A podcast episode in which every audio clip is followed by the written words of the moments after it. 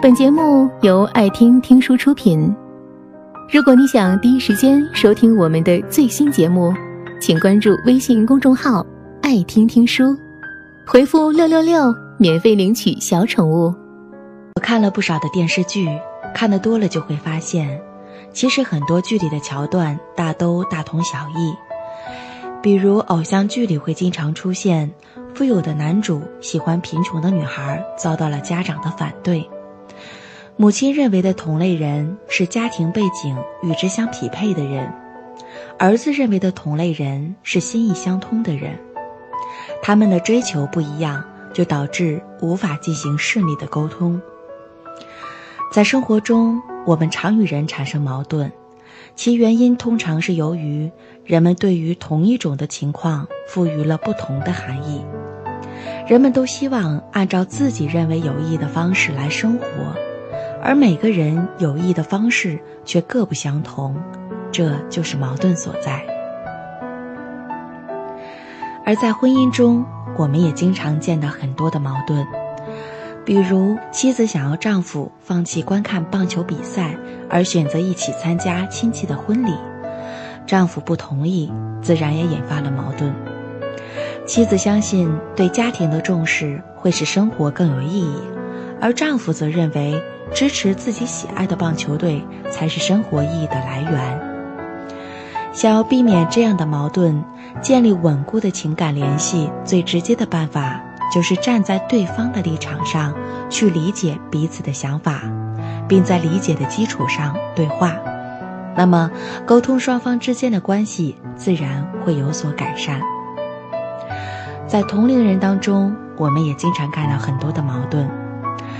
学生时期，我隔壁宿舍的两个同学经常吵架，原因很简单：A 同学嫌弃 B 同学不爱整理卫生，而 B 同学嫌弃 A 同学未免太过洁癖。日积月累，他们的矛盾就越来越深。虽然在同一个屋檐下生活，但是却形同陌路，唯一的沟通就是不定时的争吵。这样的关系不仅使他们不开心，整个宿舍也很尴尬。后来辅导员让他们好好的聊一聊，把所有的不满和内心的想法都尽可能的说出来。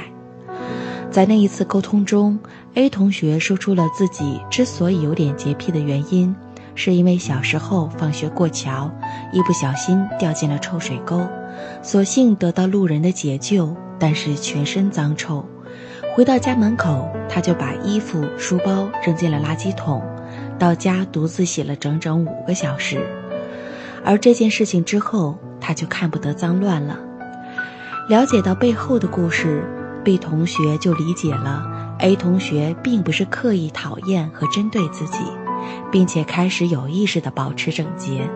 从此，双方的关系就得到了缓和。因此，亲密关系里。